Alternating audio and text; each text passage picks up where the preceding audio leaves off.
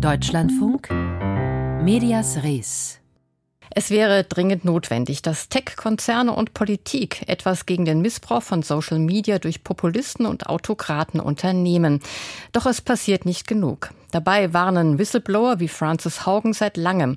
Reporterinnen und Reporter vom Rechercheverbund aus WDR, NDR und Süddeutscher Zeitung haben nun die Dokumente, die die ehemalige Facebook-Mitarbeiterin der Öffentlichkeit zugänglich gemacht hat, erneut ausgewertet mit neuen Erkenntnissen. Paulina Milling berichtet.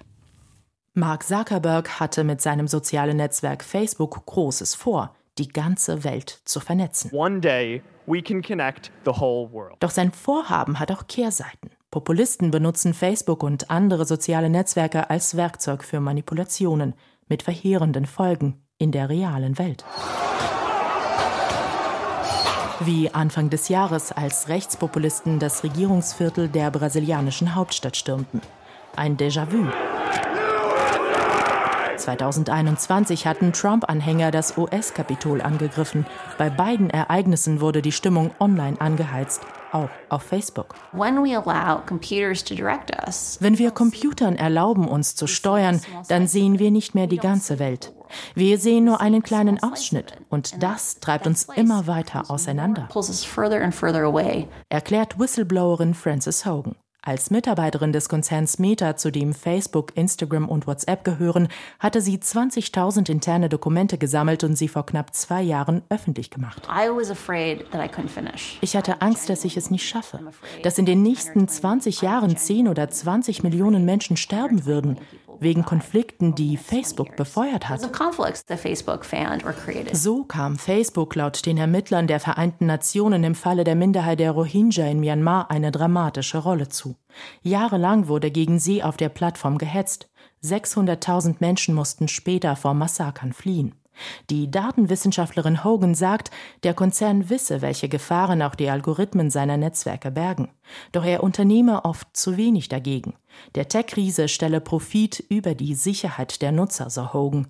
Meta weist die Vorwürfe zurück Konzernsprecher Klaus Gorni. Das Thema der Desinformationskampagnen ist für uns in der, im Sicherheitsbereich natürlich ein ganz wichtiges. Wir ähm, beschäftigen insgesamt 40.000 Menschen weltweit. Wir haben allein letztes Jahr 5 Milliarden US-Dollar in den Bereich Sicherheit investiert. WDR, NDR und Süddeutsche Zeitung hatten damals das Hogan Leak ausgewertet und nun eine neue Datenanalyse gemacht. Sie zeigt, Facebook hatte mehr als 100 Gruppen und Accounts aus der ganzen Welt, die es damals selbst als problematisch identifiziert hatte, auch nach mehr als einem Jahr immer noch nicht gesperrt oder gelöscht. Obwohl das Unternehmen seit langem von ihnen wusste, Meta äußert sich konkret dazu nicht. Wichtig ist dieses Beispiel, weil es dabei um Lügen und Hass geht. Politikberater Johannes Hilje. Es gibt Studien darüber, die belegen, dass sachliche Inhalte zehnmal weniger Reichweite erzeugen auf Facebook als emotionale Inhalte. Und Lügen sind in der Regel emotionaler als Fakten. Und das heißt eben auch, dass Lügen eine bessere Chance auf Aufmerksamkeit haben als Fakten. Meta sagt, dass problematische Inhalte nicht im Interesse des Konzerns seien.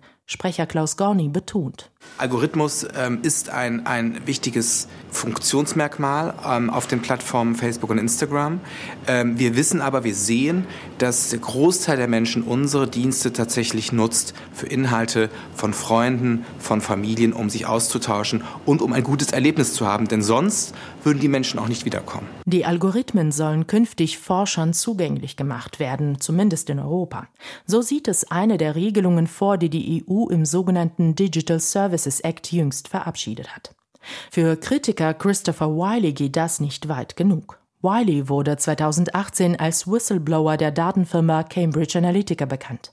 Die Firma soll Facebook-Daten für politische Meinungsmache verwendet haben, etwa beim Brexit.